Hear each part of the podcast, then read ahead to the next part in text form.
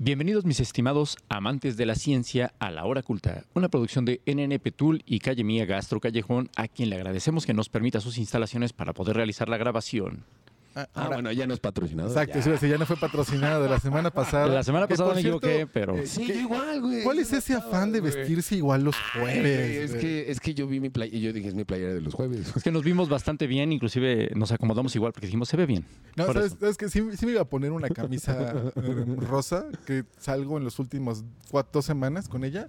Dije, ya, la camisa del jueves ya, ya fue. Pero bueno. Buena idea, buena idea. No es que grabemos el mismo día, no, no, no. No. Es diferente, correcto. Claro. Pero bueno, sí, sí está patrocinado este episodio por La Comarca, que es la, la barra ubicada dentro de Calle Mía Gastro Callejón. Si quieren bebidas estilo Señor de los Anillos, vengan a La Comarca. Sí, está bueno, está bueno. Vengan, es. vengan a echar el cotorreo. Pronto habrá un nuevo bartender. Espérenlo. Ya lo verán, si nos siguen en todas nuestras Sí. redes van a estar enteradísimos de eso. Pero bueno, eh, Pues, vámonos de una vez. Vámonos de una vez al episodio. ¡Vámonos! Pum.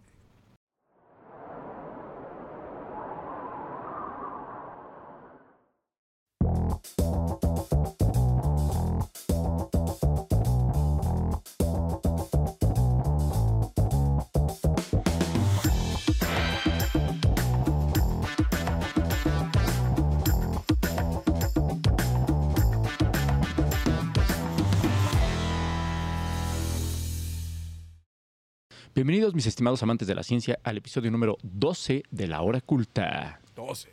Ahora sí, no nos equivocamos.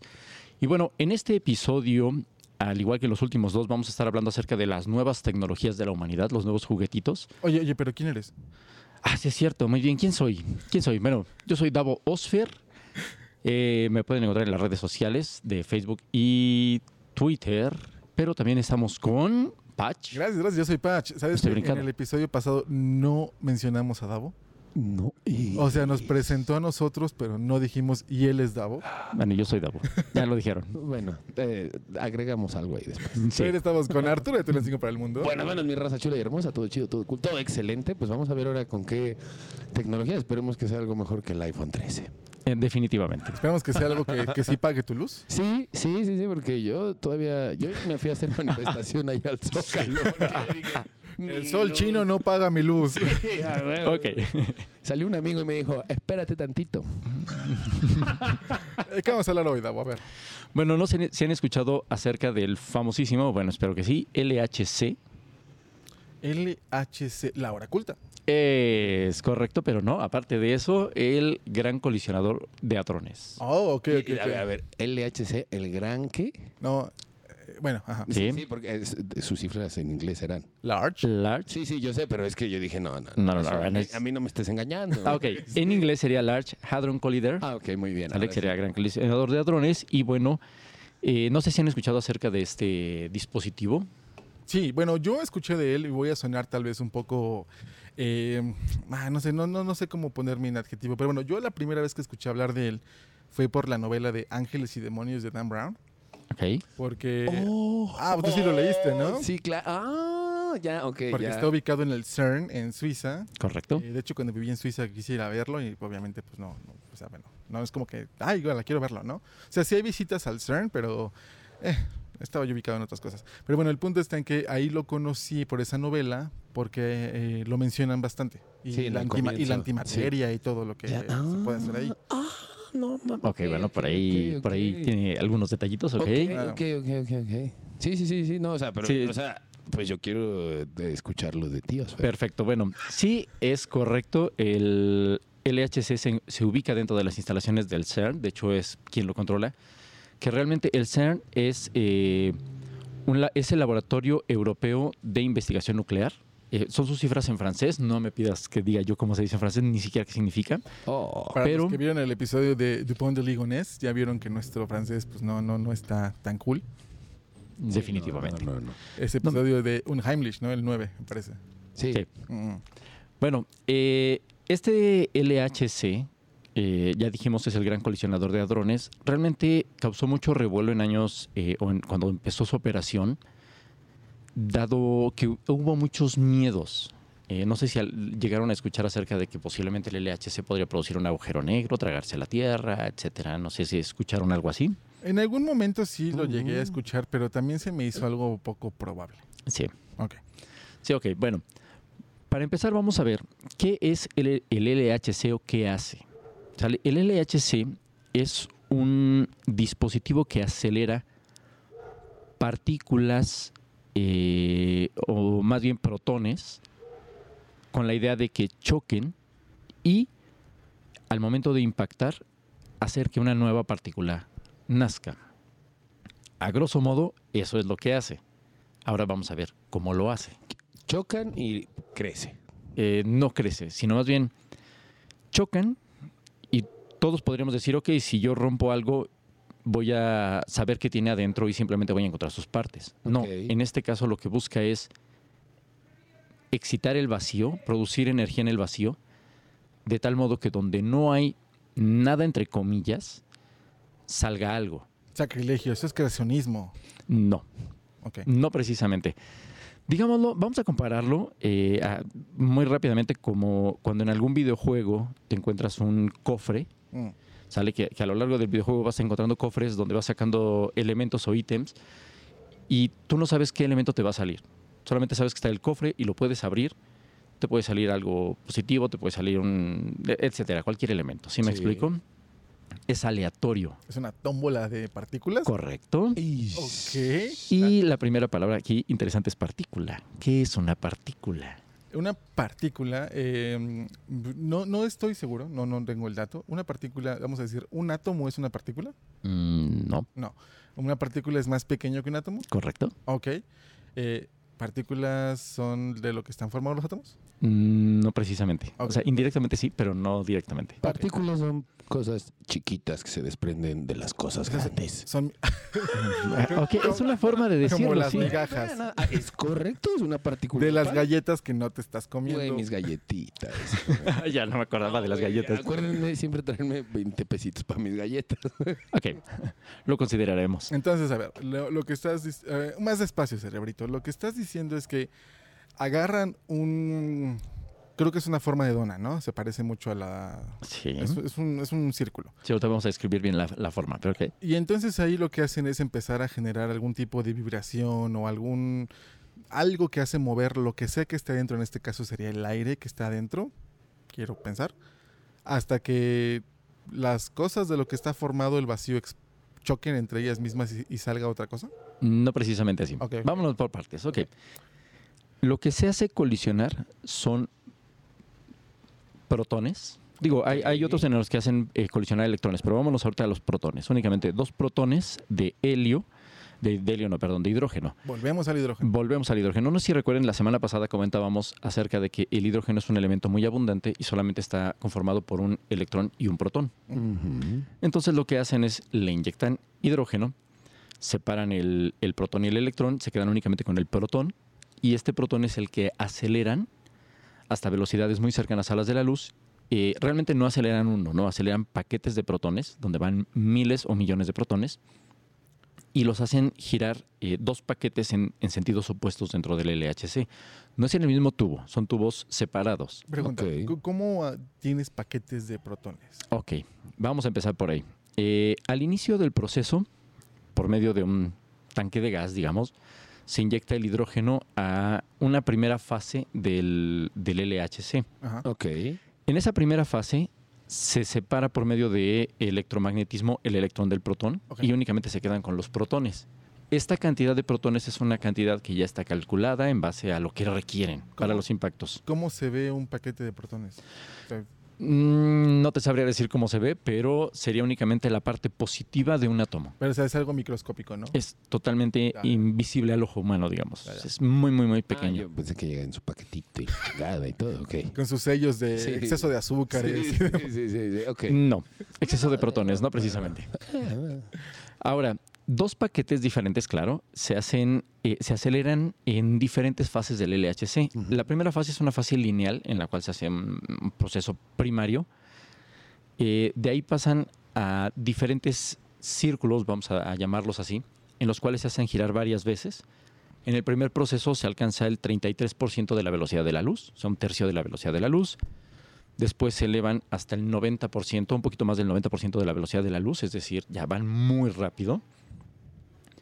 Y cuando finalmente pasan al LHC o al, al- al gran colisionador real al final, es un, es una, es un toroide que eh, la semana pasada comentábamos que era como un tubo circular, como una dona, pero que tiene 27 kilómetros de longitud, todo el tubo. Ok. ¿Sale? Este, este dispositivo se encuentra enterrado a entre 50 y 150 metros de, de profundidad, dependiendo del terreno, y está pues cerca de Suiza, o más bien en Suiza, Em, entre la frontera entre Suiza y Francia. Este dispositivo, eh, al final, en, el proceso de 27 kilómetros, acelera los paquetes en dos tubos diferentes. Esto es muy importante comentarlo. Pero estos tubos diferentes no están separados como tal. Hay partes donde se cruzan y donde claramente se van a producir los impactos, los choques de los paquetes. O sea, un paquete va circulando por un tubo, pero cruza con el otro y eh, tiene impactos. Estos impactos son controlados por medio, obviamente, del- de, de dispositivos de- del CERN, con la idea de que sepan en qué momento están realizándose las colisiones y hay cuatro puntos de colisión, es decir, se cruza cuatro veces los dos tubos. En estos cuatro puntos existen dispositivos de detección, que serían los que se conocen como experimentos. Estos cuatro experimentos se denominan, o más bien se llaman ALICE, el primero. Hay uno que se llama LHCb, hay otro que se llama Atlas y hay uno que se llama CMS. No recuerdo los significados de las letras, pero sí vamos a ver qué hace cada uno. En todos se produce el mismo tipo de impacto eh, en los protones, ¿no? O sea, chocan dos protones y se produce energía ahí. En cada uno de los detectores que acabo de mencionar, tiene o está formado de diferentes materiales que detectan diferentes energías. Ok. Se conocen como trazas. Ok. ¿sí? Supongamos algo. Eh, si yo tuviera la fuerza suficiente como para aventar una piedra eh, contra otra piedra y hacer que se reventara, si pusiéramos algo cercano, claramente podríamos observar o sentir los impactos de los fragmentos de la piedra, ¿cierto? Pero no saldría nada más que piedra, si estamos de acuerdo. Ok, ok, ok, ok. Si hacemos chocar dos protones y lo que sale son los componentes de los dos protones, que en este caso serían, me parece que son tres quarks, que serían partículas elementales, no pasó nada importante, realmente solamente se destruyeron los protones. Ajá. Pero si sale algo más que no encaje con esto, entonces encontraríamos que se ha conseguido la energía necesaria para excitar el vacío y producir una nueva partícula. ¿Sí? Bueno, pero a ver, y. Ajá, y, y ¿para qué me sirve? Ok. Sí, o sea, es, ajá, sí, o sea, sí, yo creo eso, bueno, se hace eso, ¿y para qué chingados sirve? Porque, bueno, yo quiero creer que así estás explicando un poco la cómo se forman todas las cosas. Si tienes nada más dos elemen- un elemento que es el, el hidrógeno con sus dos partículas únicas y de alguna manera las, estás- las estás alborotando y obtienes algo completamente nuevo, es como si aventaras, no sé, un clip y una liga en una caja y le empiezas a agitar y de repente te sale un PlayStation 5. ¿Cómo diablos pasó eso? O sea, como de dos partículas que eran iguales, nada más porque chocaron, salió algo que no estaba ahí. Y estamos hablando de que los protones pues, son de las partículas más pequeñas eh, y no estás teniendo así como que migajas de protones. Salió algo completamente que no pertenecía ahí. Porque imagino que en este punto ya sabemos de qué están hechos los protones, ¿no? Sí. O sea, lo tenemos analizado por completamente. No es como que, ah, es que mira, sí, sí había esto acá y no lo vimos. O sea, no, ya no hay cómo caer en ese error.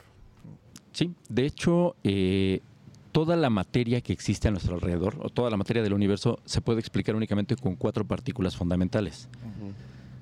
Nos comentaron en la escuela que el átomo está formado por un protón, un bueno, protones, neutrones y electrones, ¿no? Pero, a su vez, estas partículas están formadas por algo más. Bueno, estos elementos están formados por algo más. Mm, Sí, o sea, partículas más pequeñas que sean indivisibles. Ya no se puede ir más allá, ya no, ya no están hechos de nada más más que de ellos mismos. ujú. ¿sí? En el caso del protón, hasta donde recuerdo, está formado por tres quarks, que son partículas fundamentales. Todo el universo se puede explicar con únicamente cuatro partículas universales, que son, si no mal recuerdo, dos quarks, un neutrino y el electrón, creo. Ok. Es la única manera. Ah, to- todo el universo, todo el metal, la madera, los planetas, todo está formado por esos cuatro. ¿Sale? De ahí se forma todo. En, en sus diferentes formas de combinarse es como se da el, el electrón, el, digo, el protón, el neutrón, etc. Ahora, existen otras partículas fundamentales. ¿Por qué no las podemos ver en el universo? Porque simplemente su periodo de vida es muy corto. No sé si recuerden que nos comentaban que algunos elementos de la tabla periódica eh, química no existen en la naturaleza, sino que únicamente son creados en laboratorio. Ajá. ¿sí? Lo mismo pasa con estas partículas. No existen de forma natural o cuando llegan a crearse, su existencia es tan, tan corta que dura una millonésima de segundo. Entonces no hay oportunidad ni de verla, ni de explicarla, ni de nada. Pero su, exactamente, y su existencia simple genera muchas preguntas, ¿no? Porque al final del día tú puedes construir lo que sea, ¿no? Un, no sé, un unicornio verde, biológico, lo que sea. Al final del día sigue siendo carbono, ¿no? Sí, O puedes crear un edificio que se derrite con el hielo y se endurece con el sol. Al final del día es acero, es mercurio, es lo que quieras. correcto. Pero ya crear este tipo, una partícula que no existe en ningún otro lado y que nada más es como efímera de, ah, hola, aquí estoy, adiós. Sí te alborota todo el conocimiento actual, ¿no?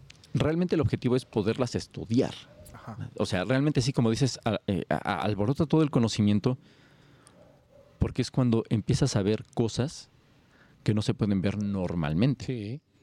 Y, co- y ustedes me van- bueno, la pregunta es, si, la, si solamente dura un breve periodo de tiempo esa partícula, ¿cómo la puedes estudiar en el, en el LHC? ¿Una foto?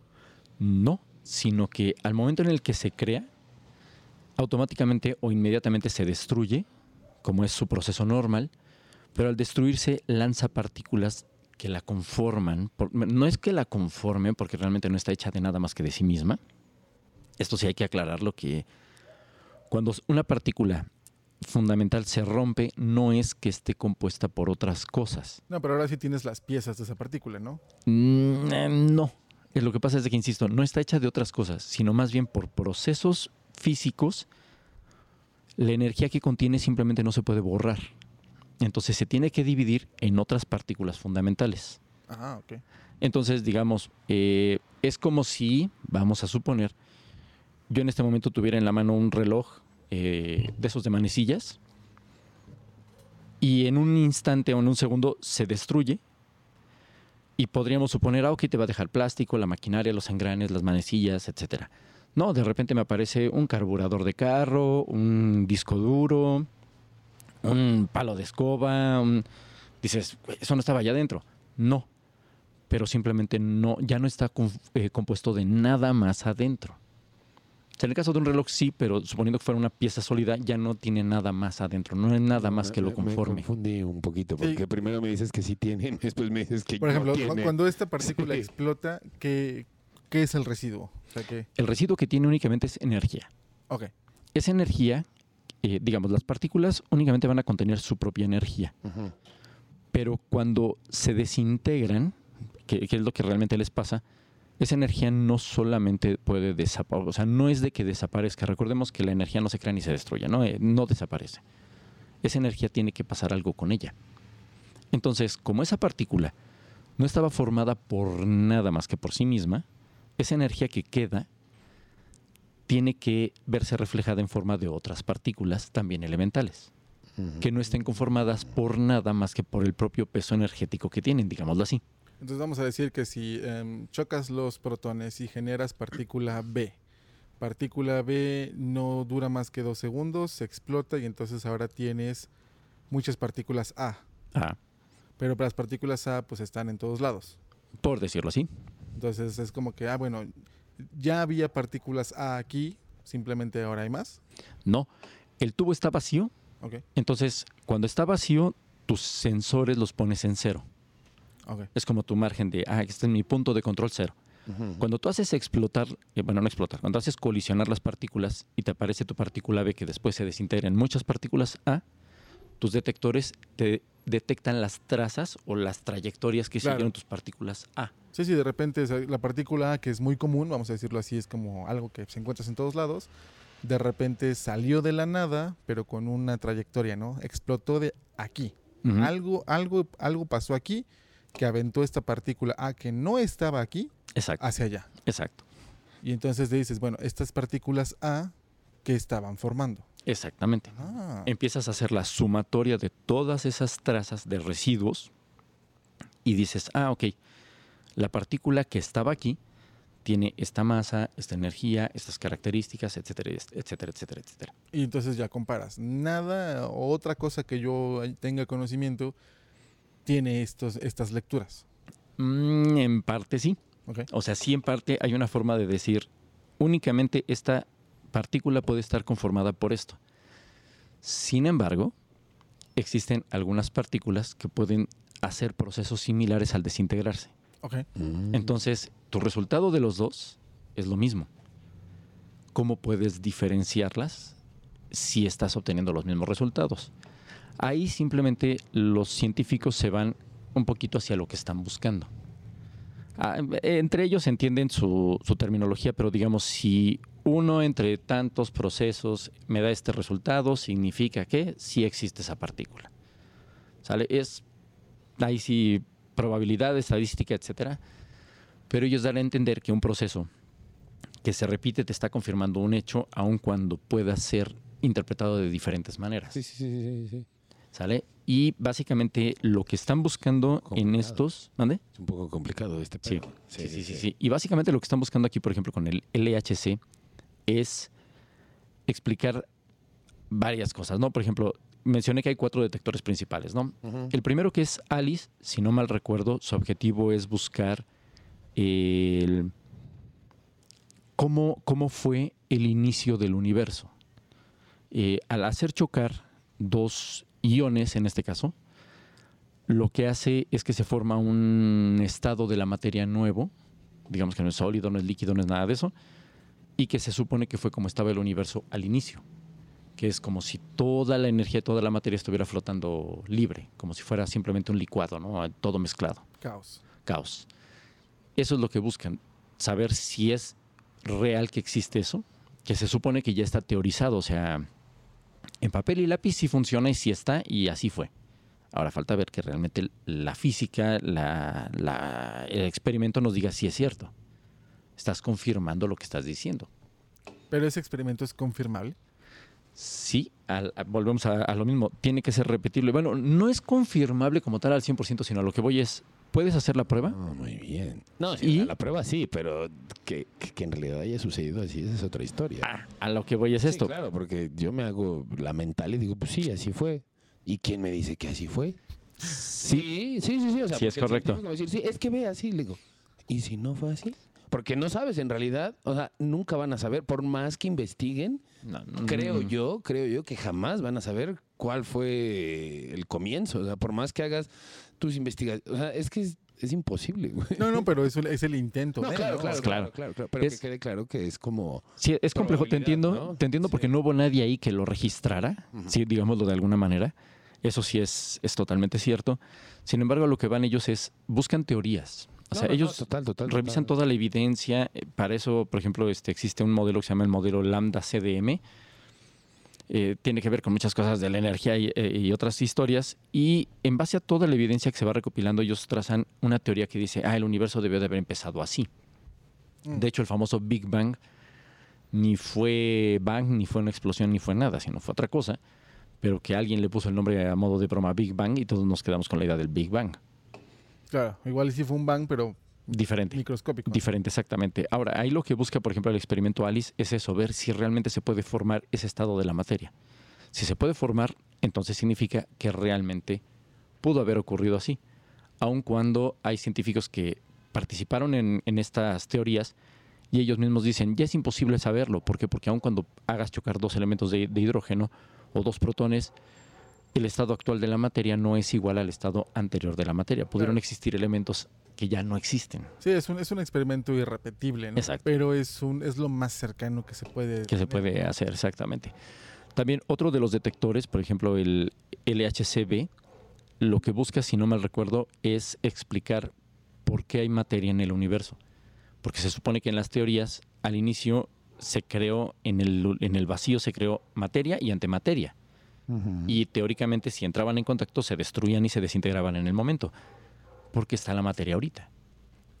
En teoría se supone que por alguna razón hubo más materia que antimateria y por eso se formó el universo. Le puso en su madre.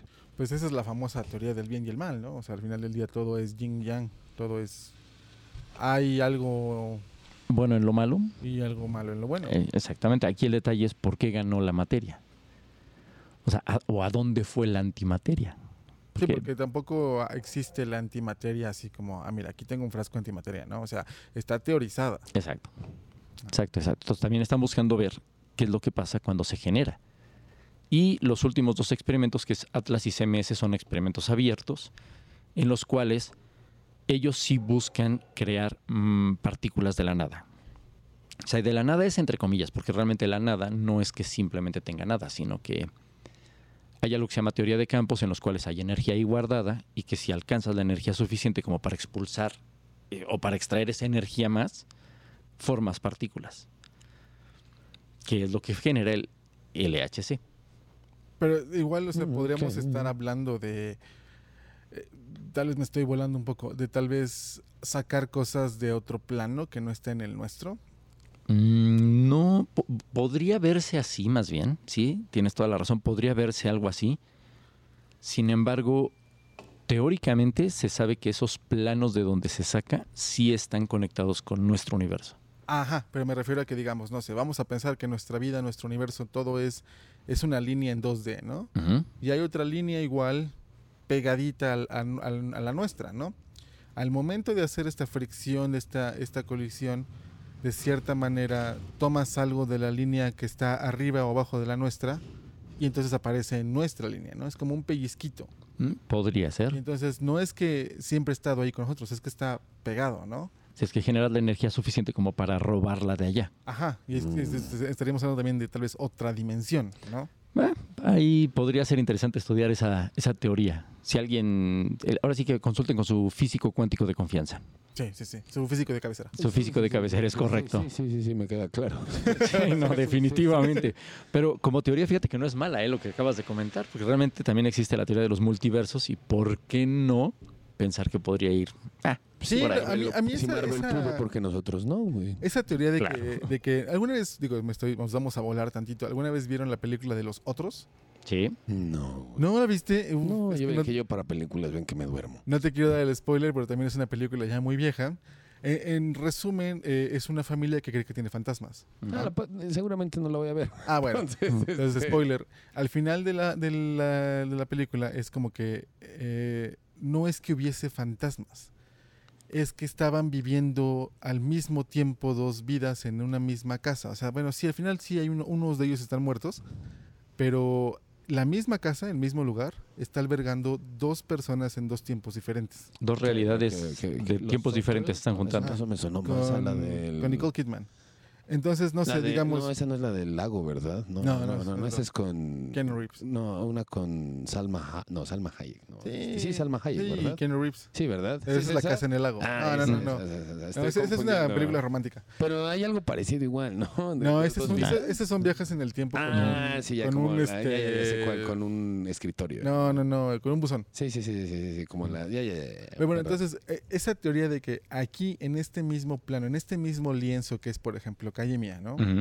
Eh, la mesa, el brazo, todo, está existiendo otra realidad al mismo tiempo coordinada con nuestros movimientos. Es decir, si yo muevo este micrófono ahorita, en la otra realidad donde estaba viviendo, el patch de esa realidad movió su micrófono también, no diciendo lo mismo que yo decía, sino haciendo otro tipo de vida, pero con todos los movimientos coordinados. Y que cuando ves, eh, por ejemplo, que se mueve una silla o algo y es un espíritu, es porque la otra realidad se desfasó. Ya. Pero esa es una teoría muy volada que algún día me propuse, no sé, viendo tele, olvidémoslo. Pero eh, no sería muy descabellado que estas partículas que salieron de la nada pudieran venir de otro lado. Pues sí, realmente el, el de dónde provienen, en teoría los físicos lo saben por lo- los campos, pero volvemos a lo mismo, son teorías. ¿No? Sí, Y, y- y una de las cosas también que hace el LHC, eh, porque muchas personas podrán decir, ok, pero aparte del, por ejemplo, uno de los descubrimientos famosos fue el bosón de Higgs, ¿no? Pero después ya no salió casi nada. La partícula de Dios. Eh, bueno, se conoce como la partícula de Dios, ¿correcto? Ahora, así como tú lo dices, puede ser que salgan de otra dimensión, puede ser que vengan de la misma. También esta clase de experimentos pueden confirmar la teoría o pueden refutar la teoría. Claro. Pueden demostrar que sea verdad o pueden demostrar que sea eh, equivocada, ¿no? O sea, decir, sabes que estás mal en tu teoría. Y de hecho el LHC ha hecho más de lo segundo que de lo primero Claro. ha confirmado que algunas teorías han resultado ser incorrectas y por eso también no, no ha existido más revuelo en otros descubrimientos, sino que el hecho de que también resulten negativas cosas no es malo, porque también nos enseña que por ahí no, no va la respuesta. Sí, claro, te obliga a seguir investigando, ¿no? Exactamente. Sí, sí, sí, sí, sí. Exacto, exacto. Y bueno, ¿y qué es la famosa partícula de Dios? Ay, eso me gustaría que lo explicáramos en otro episodio, pero mira, a grosso modo, decíamos que las partículas fundamentales son las que forman la materia. Sin embargo, esa, ninguna de esas partículas tiene una interacción con la gravedad, es decir, no genera un peso como tal. Bueno, no con la gravedad directamente, sino un peso molecular. La partícula de Dios eh, es justamente la que produce ese peso eh, molecular en las partículas O sea, o en los, si o es- en los átomos. si ese está presente, entonces se genera el famoso mol. El, el peso. O Sí, sí, no mal recuerdo. sea, pero si no está esa partícula presente, nada pesa.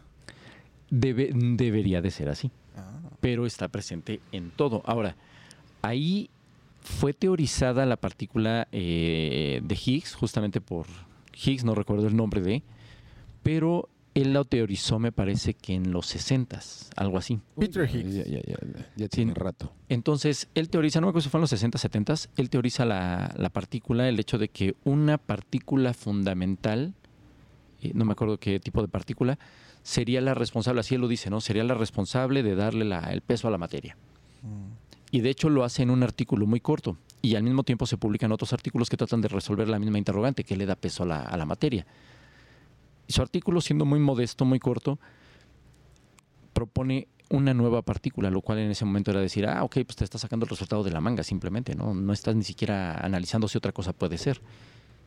Y él hace esta propuesta o esta teoría y hasta que se consigue en el LHC la, la- colisión necesaria con la energía necesaria para hacer brotar ese Higgs, esa, esa partícula de Higgs, y efectivamente se demuestra que la partícula de Higgs existe.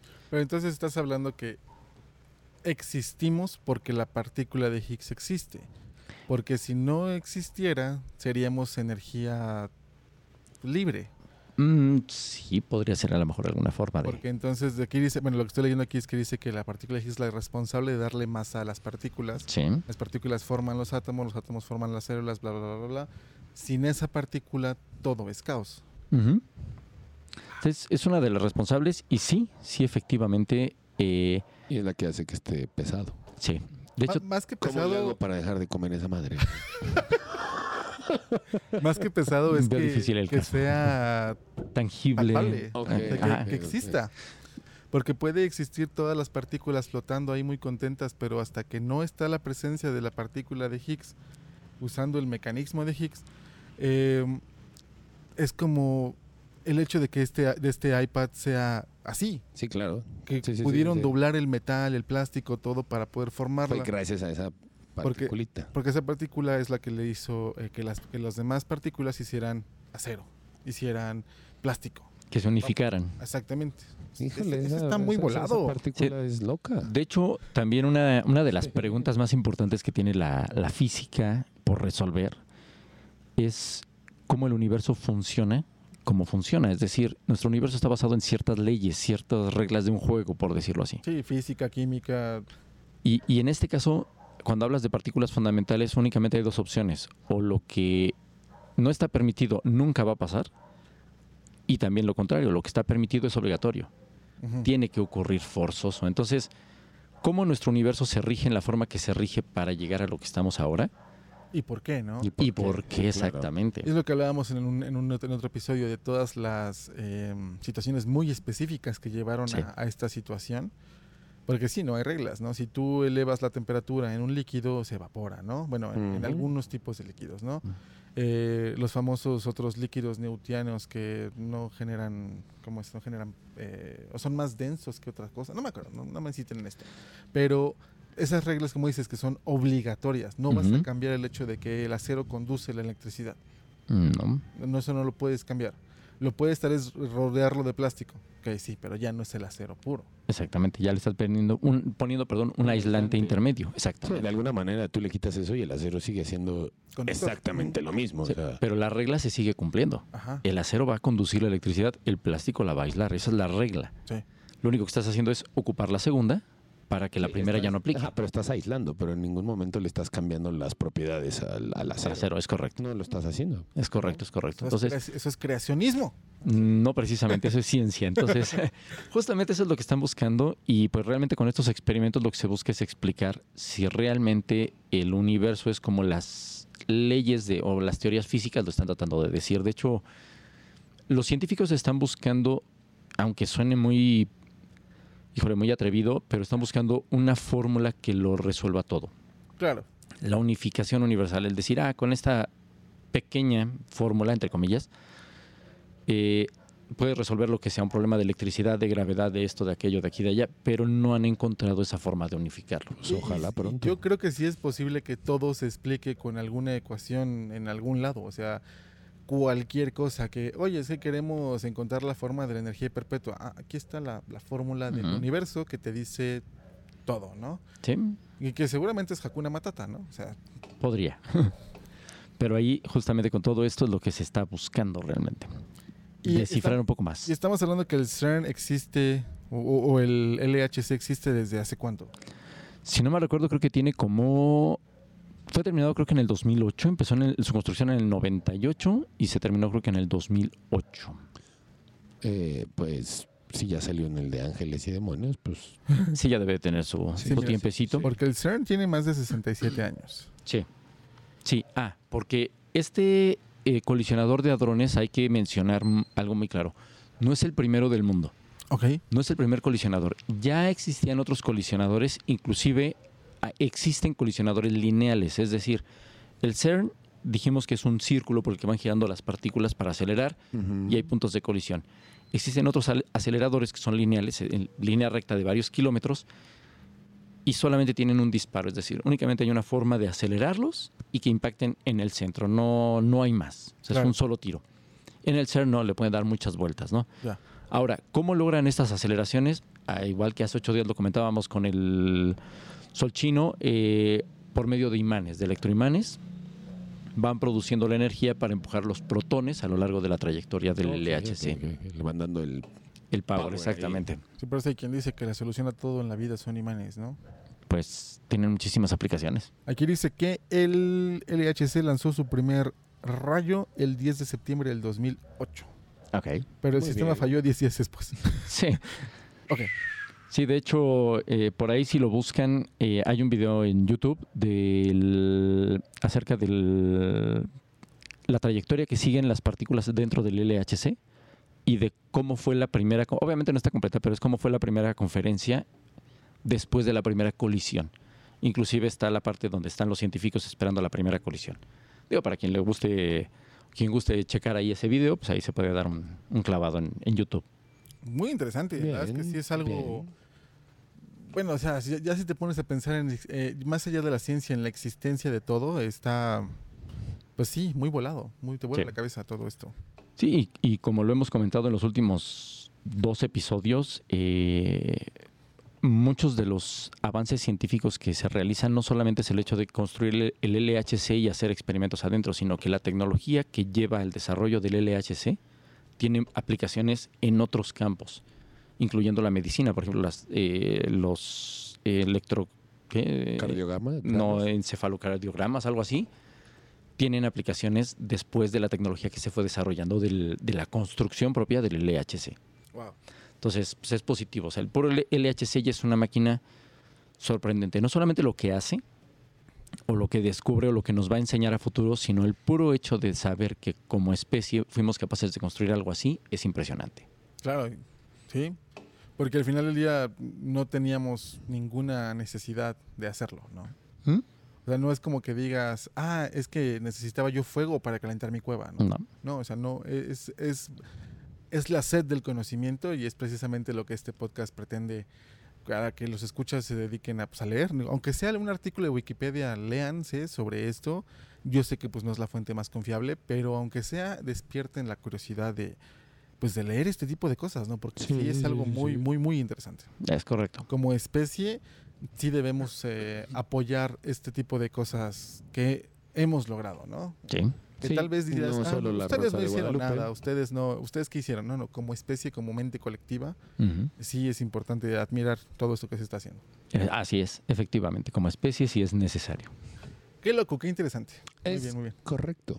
Pues bien, no sé si tengan alguna observación, mi No, estimado. me voy a poner a leer muchísimo más acerca de esto. Voy a despertar mi sed de conocimiento porque lo he tenido un poco apagado. Igual hemos estado bien ocupados, ¿no? Igual grabamos. Sí. Grabamos, Sí, sí, sí, ha cuatro- estado canijo. grabamos cinco podcasts. Entonces, este, si quieren saber todo lo que hacemos, entren a nnptool.com. a Y si les gustó este video, por favor déjenos un comentario. Si creen que lo que se dijo aquí tal vez está un poco mal, también pueden dejarlo en nuestros comentarios. Apreciamos todo tipo de eh, retroalimentación sobre los podcasts que hacemos con mucho cariño para ustedes. Así es. Encuentren a Davo en todos lados como... Davo Osfer en Facebook y en Twitter. Y también síganme como La Hora Culta. Eso. Y siguen Arturo como... De tu lenguaje para el mundo en Facebook, Instagram, YouTube, TikTok. Y al güero José también, Facebook, Instagram, TikTok. YouTube no, porque salen de tu lenguaje para el mundo el güey. Sí, el bueno José no tiene Pero síganlo. Ahorita, pero salen de Tulancingo para el mundo. Sí. Y yo Y- soy Patch. Gracias, gracias. Me pueden encontrar en todos lados como Patch Read o Patch Read en NTV. eh, Facebook, Instagram, Twitter. Y eh, pues sigan todo lo que hacemos en nnptool.com. Si ustedes le dieron suscribirse a este video porque les gustó, van a aparecerles otros canales también de NNP Tool, donde van a poder darle suscribir. Ustedes denle clic, clic, clic, clic, clic, no importa. les va a gustar. Nos vemos la siguiente semana. Gracias por escuchar este podcast y manténganse curiosos. Hasta la próxima.